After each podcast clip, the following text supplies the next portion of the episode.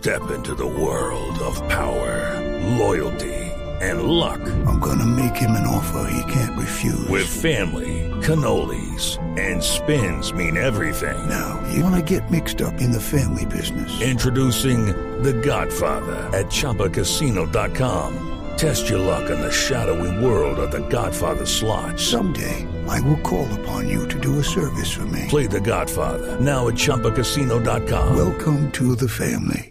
No purchase necessary. VGW Group. Void where prohibited by law. 18 plus. Terms and conditions apply.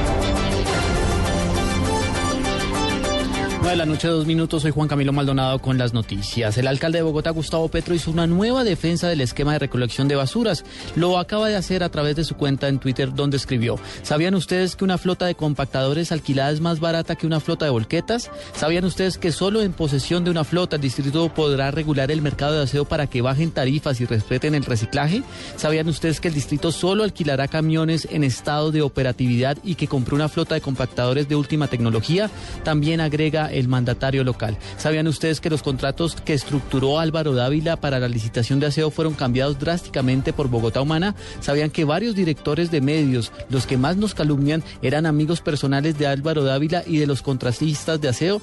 También agrega en otro de los trinos el mandatario, le cobraron a los bogotanos medio billón de pesos en exceso de tarifas de aseo. Bogotá Humana acabó con el negocio. Medio billón de sus bolsillos irregularmente fueron a parar a cuatro empresas privadas y al cartel de la contratación. Nosotros frenamos esos. Eran tan fuertes las ganancias de la operación privada de aseo que al reformarla le hacen pensar a usted que la administración es su enemigo, puntualiza Gustavo Petro en esta nueva defensa del esquema de aseo de Bogotá. 9 de la noche, tres minutos. Cambiando de tema, el gobierno descarta una eventual escarcelación del narcotraficante alias Mi Sangre, retenido en Argentina y cuyo pedido de extradición ya fue formalizado por los Estados Unidos. Detalles con Edgar Velosa. La ministra de Justicia, Rudestela Correa, aseguró que Henry de Jesús López Londoño, alias Mi Sangre, capturado desde el 30 de octubre en Argentina, no puede quedar en libertad, como aseguró su abogado defensor a algunos medios de comunicación. Lo que nosotros conocemos es que el gobierno de Estados Unidos ha solicitado al gobierno de Argentina la extradición hacia los Estados Unidos de alias Mi Sangre, razón por la cual no existe riesgo de que quede en libertad. El pedido de extradición de alias Mi Sangre fue enviado por la Fiscalía del Estado de Florida. Edgar Velosa, Blue Radio. 9 de la noche, cuatro minutos. En noticias internacionales, a pesar de la crisis fiscal en los Estados Unidos, el Departamento de Trabajo de ese país reporta que menos estadounidenses han pedido ayuda por desempleo, lo cual es un signo de recuperación económica. Sonia Schott desde Washington nos informa. La confianza del consumidor cayó más de lo esperado en diciembre por la inminente crisis fiscal, minando lo que había sido una creciente sensación de optimismo sobre la economía. Sin embargo, otros datos publicados por el Departamento de Trabajo sugieren que menos estadounidenses solicitaron ayuda por desempleo, cayendo la semana pasada a su nivel más bajo en cuatro años y medio, mientras que las ventas de viviendas nuevas alcanzaron su nivel más alto desde abril del 2010. Sin embargo, estos resultados deben ser tomados con cautela porque están influenciados por el periodo de las fiestas navideñas.